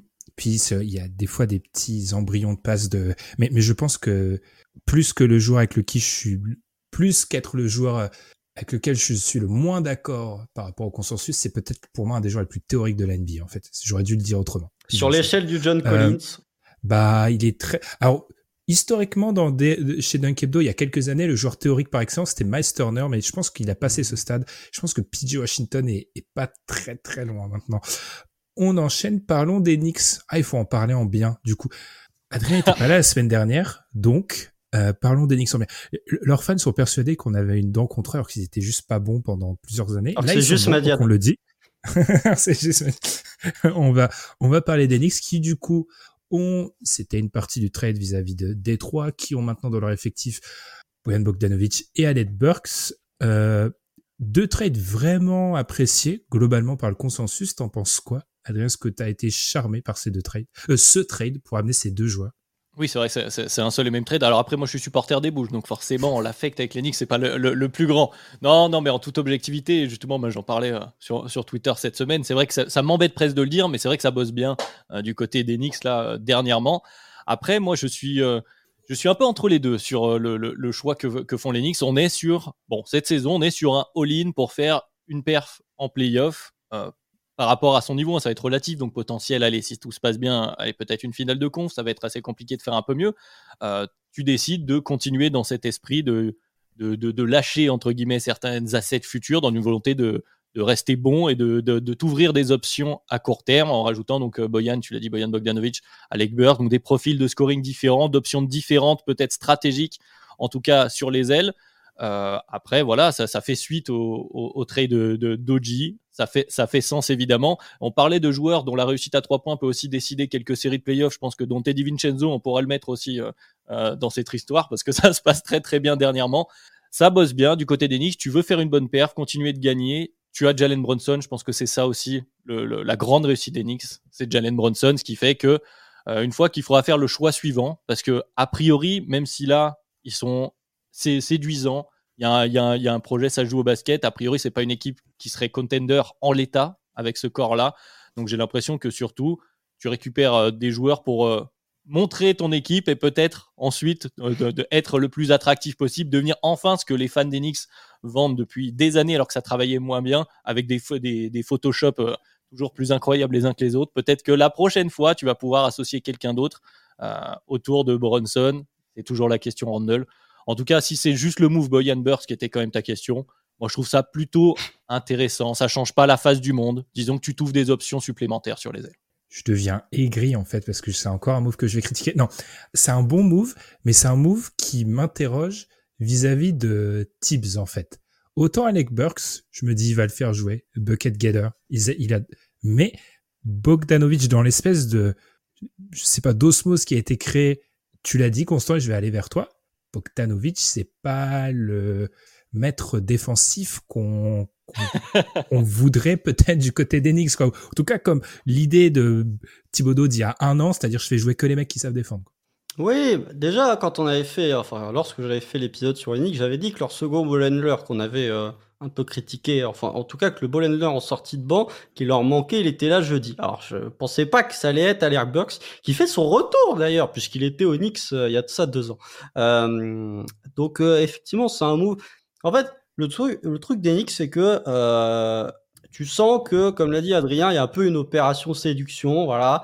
Peut-être qu'effectivement, il y aura des maillots LeBron James euh, floqués euh, derrière. euh, Enfin, il y aura le nom James floqué avec Knicks devant. Peut-être, on sait jamais. Non, ça, je me tapez pas dessus les fans des Lakers. Vous ne rêvez pas les fans des Knicks. Mais toujours est-il que euh, ils ont quand même solidifié leur rotation pour les playoffs avec Alec Burks et Bogdanovic. C'est-à-dire que ce que tu lâches, globalement dans la rotation, c'était Quentin Grimes.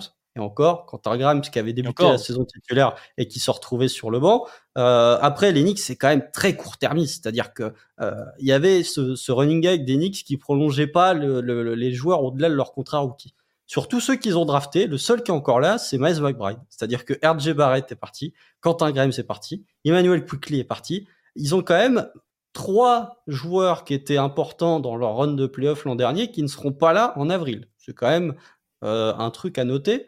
Donc euh, oui, ils ont solidifié, ils n'ont pas lâché de first round quand même. Ça, il faut en parler parce que les Knicks sont pléthores de first round. Euh, donc euh, potentiellement, bah, si jamais il y a quelqu'un qui pourrait être disponible à l'été, bah, ils ont encore cette capacité. Alors après, c'est des first round qui sont quand même assez pourris hein, parce que il y a celui des Pistons, celui des Wizards, mais avec des protections tellement lourdes qu'ils verront pas les pics avant 2030. Donc euh, voilà, c'est euh, quand même à méditer, mais c'est une meilleure équipe, je pense, que ce que elle était avant la deadline. Mais effectivement, il y a des interrogations et je pense que Alec Burks et euh, Bogdanovic, c'est des joueurs qui passaient un certain stade d'avril et surtout passaient un certain stade de mai. J'ai des gros doutes sur leur capacité à rester sur un parquet. Je conclurai juste, sachant que j'ai déjà pas mal parlé, en disant qu'on en a parlé en off, les fans d'Enix Dante DiVincenzo, là, il est à 42% sur 14 tentatives à 3 points. Est-ce que vous voyez venir le Dante DiVincenzo à 28% à 3 points à la mi-mai Préparez-vous, parce que celui-là, je le vois venir. Voilà, c'est tout. Je vous souhaite pas, hein, mais je le vois venir. On devait faire un power, ranking des pourcentages les plus importants et PG Washington, euh, Dante DiVincenzo, Josh Giddy serait dans le top 10, je pense, effectivement. Moi, pour alors c'est très intéressant ce que tu as dit du côté des Knicks qui sont assez court-termistes et qui gardent pas leurs joueurs parce que ça m'a fait penser au du coup aux Bulls et par rapport à l'idée que le faut jamais oublier que l'environnement de ton GM a beaucoup d'influence. Dion Rose, c'est un agent. Carnizova, si c'est fait dans le scouting, tu vois, je pense que les approches, les hommes sont différentes de par le background qu'ils ont euh, vis-à-vis de vis-à-vis de ça. Euh, ce que je rajouterais, oui, c'était mon grand problème et je salue Amine aussi parce qu'on était d'accord là-dessus. Euh, quand euh, le trade est arrivé, c'est je me demande, oui, Quentin Graham jouait pas, mais est-ce que tu as obtenu deux joueurs qui joueront dans le match 5 du deuxième tour des playoffs, en fait? C'est juste ma question. Parce que si tu les... Je pense qu'il va faire jouer Burks dans le côté un peu euh, micro-ondes ou peut-être euh, capacité à dribbler, peut-être marquer, bref. Mais je suis assez pessimiste là-dessus. Et du coup, le, le trade est moins, c'est moins un trade. Autant il a été beaucoup applaudi, celui-ci, autant moi, c'est plutôt l'intégralité de ce qu'ont fait les Knicks un peu avant. Je tiens à souligner plus que ce trade-là en particulier. Mm. Si vous n'avez rien à rajouter, les gars, on va continuer à avancer, à parler des Sixers. Alors là, c'est un peu la soupe à la grimace. En plus, on a regardé leur calendrier avant d'enregistrer.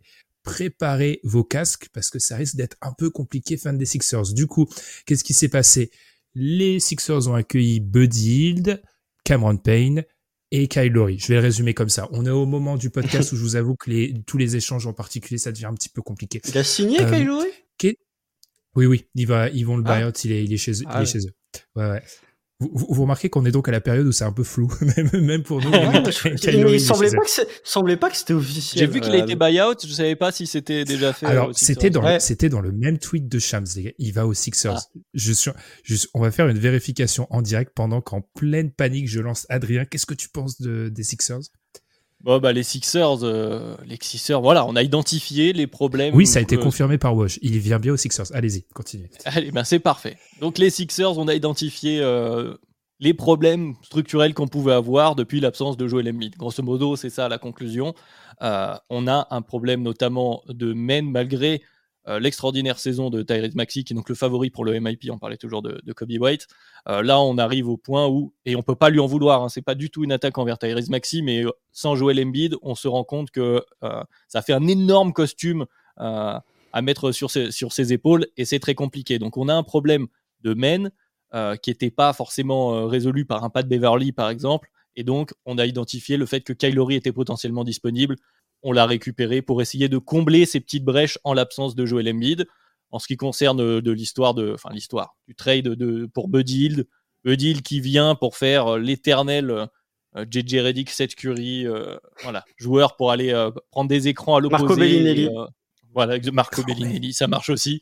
Prendre les écrans à l'opposé pour aller mettre des trois points une fois qu'on aura récupéré Joel Embiid. Donc du côté des Sixers, moi surtout, ce que, ce que, j'ai envie de noter de, tout ça, c'est que, et on en a parlé, je crois que c'est Ben, toi, qui le, qui répétait, peut-être que Joel Embiid a gagné du crédit par rapport au prochain DH20 avec tout ce qu'on a vu.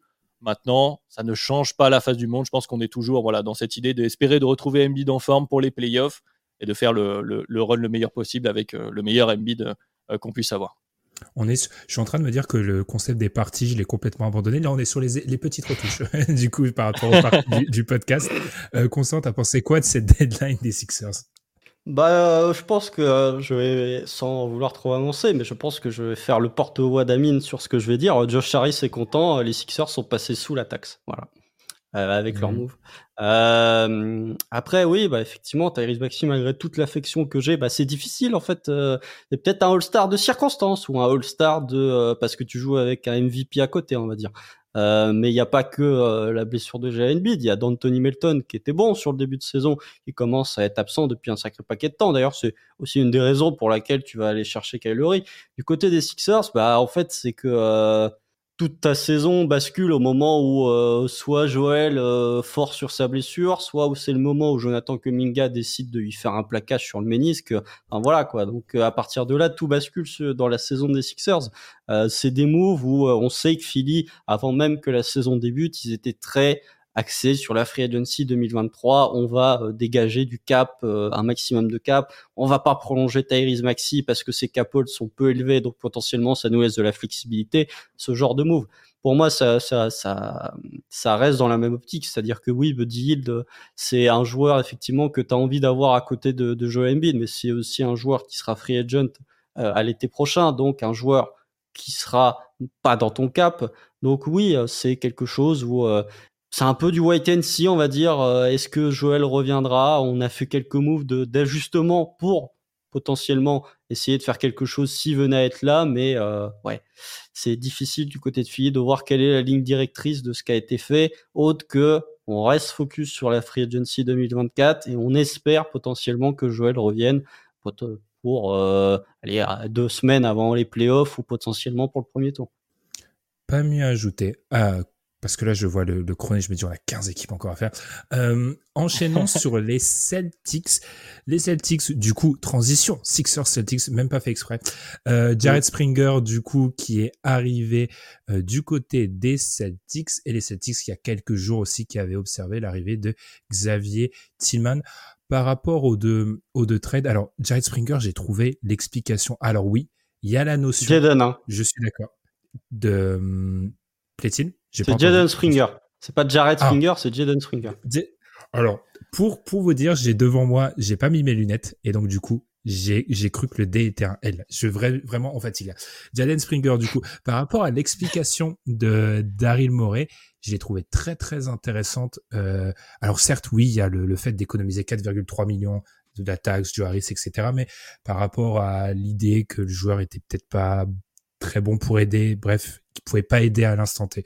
Pour ce qui est des Celtics, c'est un pari. Je pense qu'il aidera pas cette équipe dans la visée du titre cette saison en playoff, où je serais très étonné, ou alors il y a vraiment une erreur de, mise en avant des talents du côté de Nick Nurse. Pour ce qui est Xavier Tillman, ça leur donne une option à l'intérieur. Non, je pense que c'est deux moves à la marge qui pourraient être utiles pour les, les, les Celtics, je vais y arriver. Mais encore une fois, je pense qu'à l'image de cette trade deadline, ce seront pas des moves qui, dans huit semaines, changeront le destin d'une, je n'ai plus de voix, changeront le destin d'une série de playoffs. Je sais pas ce que vous en pensez. Non, après, c'est intéressant quand même, je trouve, de, de, de voir le, la différence de discours entre Brad Stevens et Daryl Morey sur Jalen Springer, justement. Euh, t'en as un qui dit euh, ouais bon de toute façon peut-être que le second tour il sera plus utile qu'on va drafter et il y en a un qui fait ben moi je le trouve intéressant ton joueur donc en fait je vais le récupérer on a des des enfin des, des, des, visions différentes du joueur qui aura raison dans le tas, je sais pas, mais euh, Daryl Morey s'est déjà trompé sur certains de ses talents. Finalement, euh, enfin, on va pas parler d'Azaya Joe, mais euh, finalement, le seul talent qu'il a gardé, c'est Paul Reed, et finalement, Paul Reed est un peu décevant cette saison, voire même très décevant cette saison. Euh, après, il est dans un costume qui est pas facile actuellement, qui est le costume de Joel Embiid, mais même en backup, c'était pas non plus extraordinaire.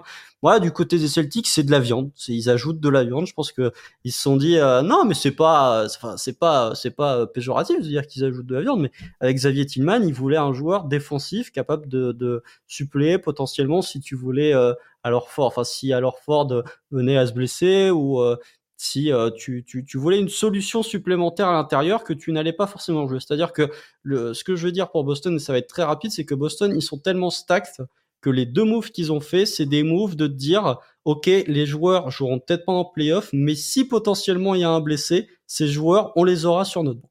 Ouais, moi c'est ce que j'avais noté. Alors j'avais pas noté sur euh, avec la métaphore de la viande, mais j'avais ajouté, ah, j'avais écrit pardon, ajouter des joueurs jouables. En fait, la, rotation des Celtics paraît très très courte, très euh, top heavy, comme on dit. Euh, on sait qu'il y a 5-6 joueurs, enfin 6-7 joueurs qui vont, qui vont jouer en playoff, les autres un peu moins. Là, tu ajoutes soit potentiellement, comme euh, Constant l'a très bien dit, Tillman qui pourrait peut-être voir le terrain, soit pour Springer, surtout un gars qui va pouvoir jouer, prendre quelques minutes pendant la saison régulière, où là c'est un peu plus, un peu plus simple pour lui de, de, voir le terrain et pour soulager en vue des playoffs, les minutes de, tes joueurs principaux. Voilà, on ajoute des minutes jouables de joueurs, euh, voilà, de joueurs NBA qui peuvent voir le terrain en saison régulière avec un peu de chance ou conditions euh, défavorables, on va dire, en playoff. Mais voilà, on a ajouté des minutes. Mm. Jaden Springer, il joue en playoff pour vous? Autant que Tillman, pour moi, oui. Ah, Springer, c'est peu probable, mais Ok. Non, mais au cas, au cas où, on prend un exemple, au cas où Peyton Pritchard se blesse, eh ben, tu te dis, tu un joueur que c'est le next man up. Pour moi, c'est le remplaçant du remplaçant. Les deux moves qu'ils ont fait, c'est presque deux moves de remplaçant du remplaçant. Parce que de toute façon, quand tu es contender et que tu as l'effectif de Boston, eh ben, pas vraiment, enfin, t'as pas tant de besoins à pallier que ça. Et du coup, c'est plus des moves où tu prévois qu'il puisse se passer une catastrophe en, en playoff au niveau des blessures et où tu dis, j'ai ma soupape de sécurité. Enchaînons si on parlant de soupape de sécurité, parlons d'une équipe qui vise aussi le titre, mais qui est peut-être un peu moins fringante que les Celtics actuellement, ce sont les Suns. Alors que ma voix diminue au fil et au fur et à mesure du podcast, Adrien, je, je te surveille pour que tu prennes le relais si le, besoin en est. Euh, du côté des Suns, ce qu'il faut retenir, c'est l'arrivée de Royce Sonny et de David Roddy. Euh, est-ce qu'on, je sais pas qui veut partir là-dessus, mais est-ce qu'on admet à demi-mot que certains des, certaines des tentatives de l'été sont un peu ratées. Parce qu'on renvoie quand même Keita Bates Diop, euh, Watanabe, etc. Certains des joueurs qui avaient été, mais tout. Donc certaines des tentatives de l'été, on avait dit qu'en gros ils envoyaient, voilà, ils lançaient des petites fléchettes. Bah, il y en a peu qui ont atteint la cible quand même. Ouais, bah c'est ça. Moi, honnêtement, je, je, vais pas faire très très long. Je pas grand avis là-dessus. Hein. Excuse-moi. Euh, non, non, mais de toute façon, je, je, vais pas faire très long cette fois-ci comme tu l'as dit, Ben, c'est-à-dire que une fois qu'on avait le 3 stars à Phoenix, on, le savait tous, enfin tout le monde l'avait observé de cette manière-là. On a essayé de remplir les cases avec les joueurs qu'on pouvait, de faire certains paris. Certains fonctionnent pas, fonctionné comme, comme voulu. On tente d'aller chercher euh, voilà un, ailier comme Royce O'Neal qui peut contribuer, qui est peut-être une bonne chose hein, pour eux, mais euh, pour moi ça ne change. En fait, pour moi c'est un trade. On est dans les ajustements, comme on a dit une nouvelle fois, qui change pas grand-chose aux Suns qui vivront et qui mourront avec euh, avec leurs trois joueurs majeurs, si jamais évidemment, et, on le souhaite, euh, euh, les, trois sont en santé et jouent, euh, et jouent les, grosses minutes. Derrière, c'est pas forcément quelqu'un qui va beaucoup jouer Royce peut-être un petit peu. Bon, voilà. Pour mm. moi, c'est un trade plus anecdotique qu'autre chose, qui ne change pas la face, en tout cas, le, le visage, la direction de ces Phoenix Suns.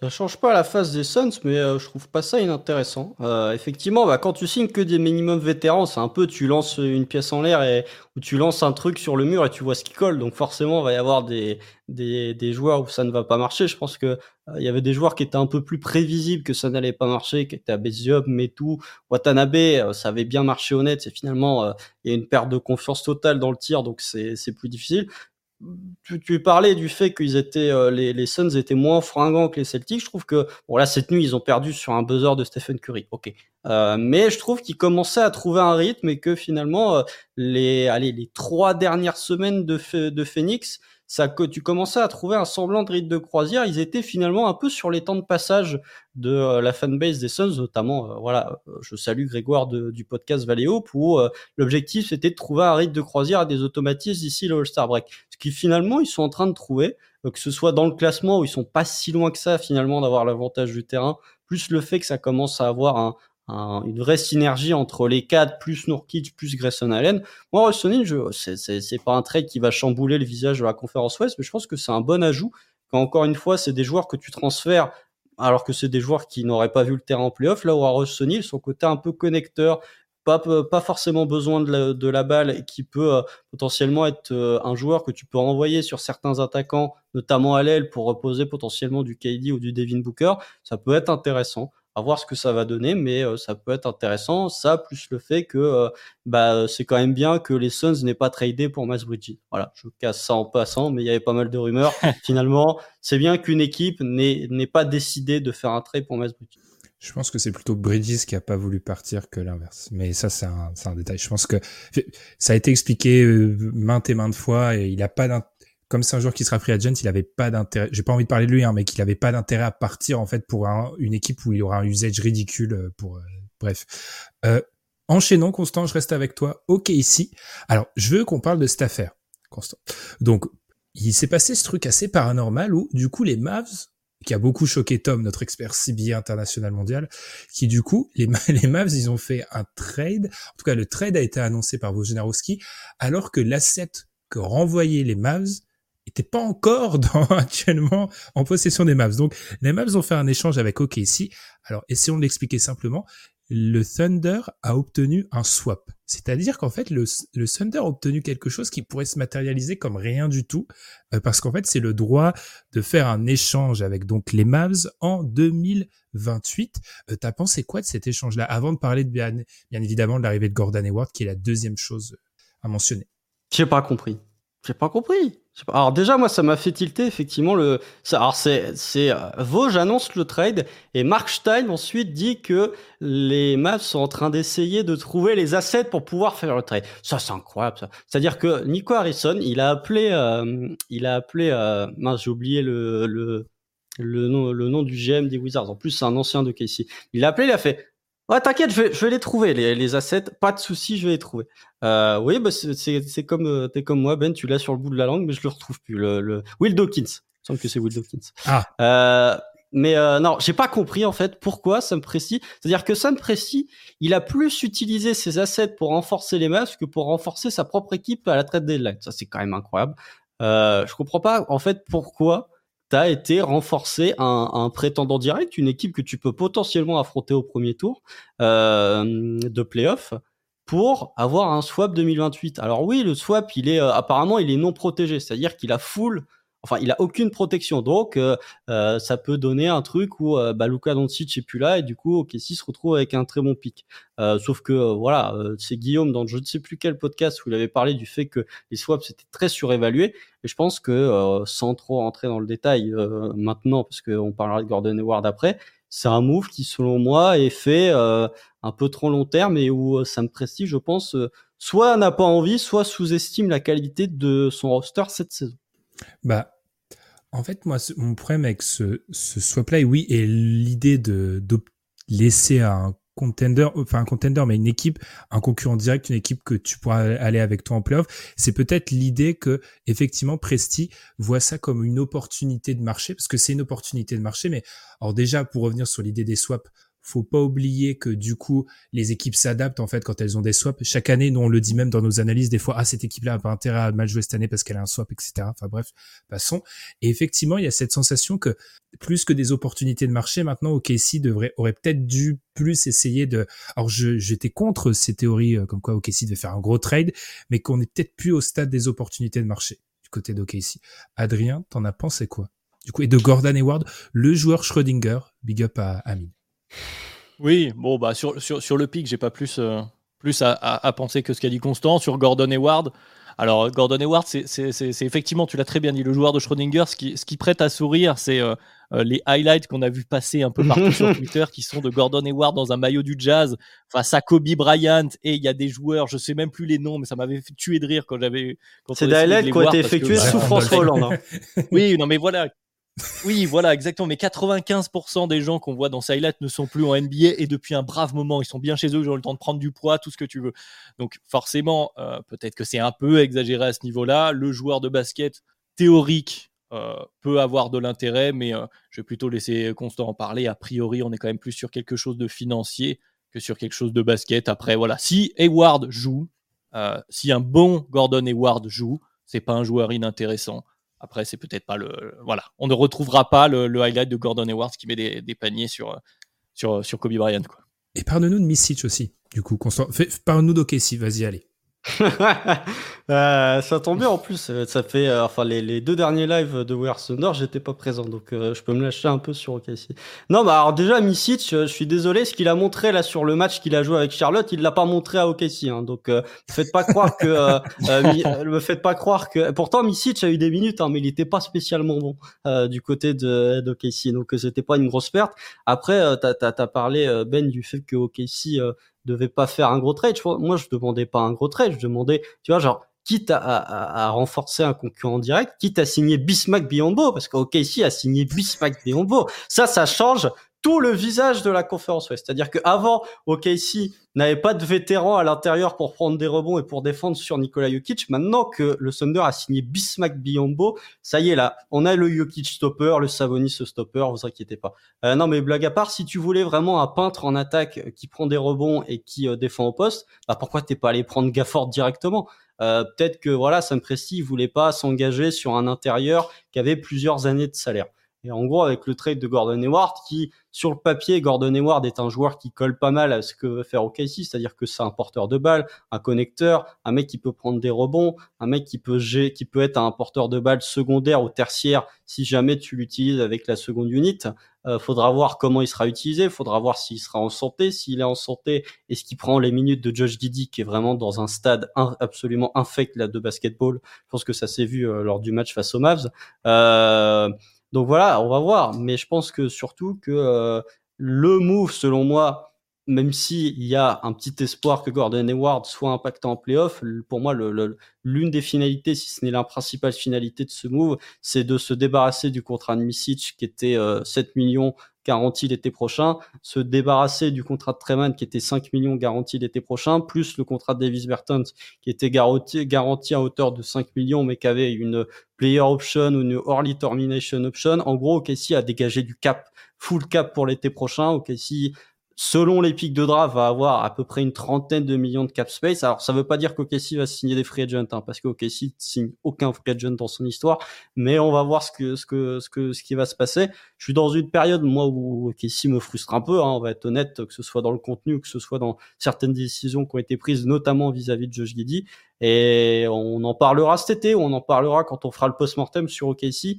J'attends presque plus l'été qu'une série de playoffs, parce que selon moi, l'été prochain, ça va montrer à quel point Sam Presti est sérieux dans son projet. C'est-à-dire que il a fait, selon moi, le plus difficile, c'est d'avoir ses trois meilleurs joueurs. Maintenant, il faut qu'il réussisse à un truc où il avait déjà échoué euh, sous Ross et KD, c'est entourer ces joueurs-là. Et là, je l'attends vraiment autant. Un cri du cœur. J'aurais pas grand chose à ajouter, mais sachez juste que je suis allé chercher la vidéo. Là, c'est très très rigolo. Hein. J'ai vu même Paul Pierce dans la vidéo face à Gordon Hayward. Paul Pierce, Eric Bledsoe. Je vois démarrer Carroll, euh, Zach mais, mais Paul Pierce sous quel maillot? Parce que c'est ça la vraie. Euh, Clippers. Et Clippers. Ah, ouais. ouais. Mais en plus, alors, je rajoute un dernier truc. Puisqu'on parle de euh, puisque j'ai parlé justement de, de, du fait que OKC avait 30 millions de cap space, OKC, hormis si Utah décide de tanker ce qu'ils ont fait l'an dernier, avec le pic des Rockets, les Rockets qui sont un peu en train de chuter, plus le pic de Utah, OKC peut avoir deux pics de loterie à la prochaine draft. Et un dernier truc que je dirais aussi quand on parlera des post-mortem, OKC a deux années de contrat rookie de Chet Holmgren et Jalen Williams sur les deux prochaines années. Ne pas faire ce qu'a fait Dallas, à savoir avoir un joueur exceptionnel sous contrat rookie pendant deux ans et, non, rien, et ne rien en faire. Eh bien, en parlant de contrat rookie, Parlons des Lakers. Ça n'a pas, il n'y a pas de transition. du coup, je me demandais comment tu allais faire ça. Il n'y a pas de transition. Parlons des Lakers. C'est le dernier. Je sais pas si on peut appeler ça un grand, grand mouvement, mais du coup, Spencer Dinwiddie, qui était du coup, qui assistait, qui se disait, est-ce que je vais à Dallas? Est-ce que je reviens à Dallas? Est-ce que je vais aux Lakers? Finalement, il viendra du côté des Lakers. Est-ce qu'on a quelque chose à dire à propos du joueur préféré de Tom? Est-ce qu'on a quelque chose à dire? C'est-à-dire que si ça fonctionne pas bien avec D'Angelo Russell et que tu mets Spencer Dinwiddie, je suis pas sûr que tu, tu, tu ça fonctionne beaucoup mieux. Euh, voilà, c'est tout ce que j'aurais à dire sur, ce, sur, sur cette acquisition. pense que Spencer Dinwiddie a quand même réussi, en, du coup, en signant aux Lakers au lieu de signer aux Mavs, il a quand même réussi à s'aliéner la Sun Five Base qu'il apprécie un peu dans toutes les franchises par lesquelles il est passé. Euh, non, mais du côté des Lakers, c'est plus les non-mouvements qui peuvent être euh, dont on peut parler des Lakers que des mouvements, c'est-à-dire que il y a eu des grosses, grosses, grosses rumeurs sur des gens de Murray, des rumeurs qui, selon moi, venaient plus de l'agent qu'une réelle envie de la part du management des Hawks de s'en débarrasser. Regardez qui leak les infos, enfin qui a leaké les infos sur des gens de. C'est globalement Chris Sainz et Shams Sarania qui sont bien connus pour être des insiders plus proches des agents, notamment Chris Sainz que des front office. Donc euh, voilà, quand vous voyez des news sur certains joueurs, regardez la source et vous comprendrez. C'est Guillaume qui en parle souvent en disant à qui profite le fait que l'info sorte. Euh, donc voilà, je pense que les Lakers, il y a une incertitude aussi vis-à-vis du cas LeBron James. Voilà, LeBron James, il est, il est pas content, il fait des tweets cryptiques. Euh, voilà, il y a peut-être les Lakers se disent, euh, envisagent un futur sans LeBron James dès l'été prochain. On va voir ce que ça va donner. Euh, c'est peut-être pour ça qu'ils se sont pas, qu'ils ont pas posé au lead. Oui, dit, je vois pas tant les minutes qu'il pourra apporter avec déjà D'Angelo Russell ou avec Austin Reeves, sachant que il a commencé à remettre les deux dans le starting five. Donc on va voir ce que ça va donner. C'est plus un ajout en disant on a fait un petit ajout, mais on sait que, le, sort des Lakers en playoff dépendra pas de Spencer Dinwiddie, mais dépendra de beaucoup de facteurs. Et euh, du côté des Lakers, le truc un peu embêtant cette saison, c'est que euh, ils sont euh, en course pour le play-in, alors que LeBron James et Anthony Davis ont jamais autant joué de matchs ensemble cette saison que depuis la, blessure de LeBron à la cheville en 2021.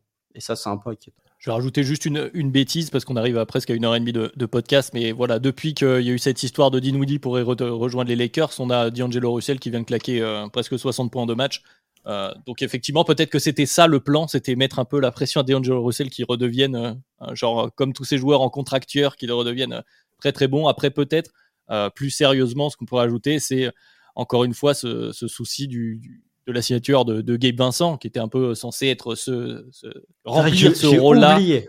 J'ai oublié tellement mais il a pas joué. Mais oui, mais c'était c'était une l'intersaison réussie des Lakers entre guillemets qu'on avait qu'on avait entendu, qui avait été assez vanté euh, globalement, même si voilà, il y avait des limites qu'on voit maintenant cette saison. C'était notamment parce que tu avais réussi à récupérer Gabe Vincent pour remplir ce rôle du mec à la balle et puis qui peut, mettre des tirs euh, à côté de LeBron James, enfin ce meneur dans ce dans ce profil-là. Bon bah euh, voilà, tu rajoutes Spencer Dinwiddie, euh, du coup. Je sais pas si c'est une bonne nouvelle, mais ça semble être une conséquence de tout ça. Eh ben, on va finir là-dessus. Constance, c'est vrai, pendant cette période de trade qui est terminée, euh, Chris Haynes, c'est plutôt, c'est même la pravda des joueurs. Hein. C'est vraiment, c'est Chris Haynes dès qu'il sort. En, globalement, un si une info sort de Chris Ça s'est vu, hein c'est les joueurs. Si une info sort de Walsh, c'est plutôt les front office. Si une info sort de Kevin O'Connor ou Jack Fisher, c'est faux. Voilà, c'est un peu en gros ce qu'il faut ce qu'il faut vous dire, c'est plutôt c'est plutôt voilà, c'est un petit peu la cartographie. Euh, non mais en tout cas, c'est c'est des trucs à savoir qui sont parfois assez intéressants de voir euh, qui sort l'info et surtout quand c'est parfois les journalistes, les beatwriters locaux, etc. C'est toujours quelque Après, on a quand même eu Pat Bev qui a battu tous les insiders sur euh, le breaking news du trade de Pat Bev. Donc voilà, faut saluer euh, Pat Bev. Ce qui est fort parce que plus d'une fois les joueurs avouent avoir appris le trade via Vosges ou Sham Sharania. Mm. Donc ça veut dire que c'est il a dû prendre le téléphone à la seconde où il a eu l'info du, du coup. eh bien, on va conclure là-dessus ce gros bilan de la trade deadline. On l'a dit, pas de mouvement majeur, mais une, constellation de petits mouvements qui du coup euh, auront peut-être de l'importance. SO le shoot de PJ Washington. Peut-être que ça va jouer beaucoup en playoff. En tout cas, on vous remercie de nous avoir écoutés. Et puis, traditionnellement, la trade deadline et le All-Star Game, c'est surtout le moment de la saison. On commence à, on va dire, on va plutôt réduire le nombre d'équipes qu'on regarde abandonner peut-être petit à petit certaines équipes pour se concentrer sur euh, les gros cylindrés. Donc on entame cette période de l'année. On vous remercie de nous avoir écoutés. Merci Adrien, merci Constant. Suivez-nous comme d'habitude sur les plateformes de podcast et sur YouTube également. Et puis on se retrouve très vite pour un nouvel épisode du podcast. Salut Merci Ben. Salut.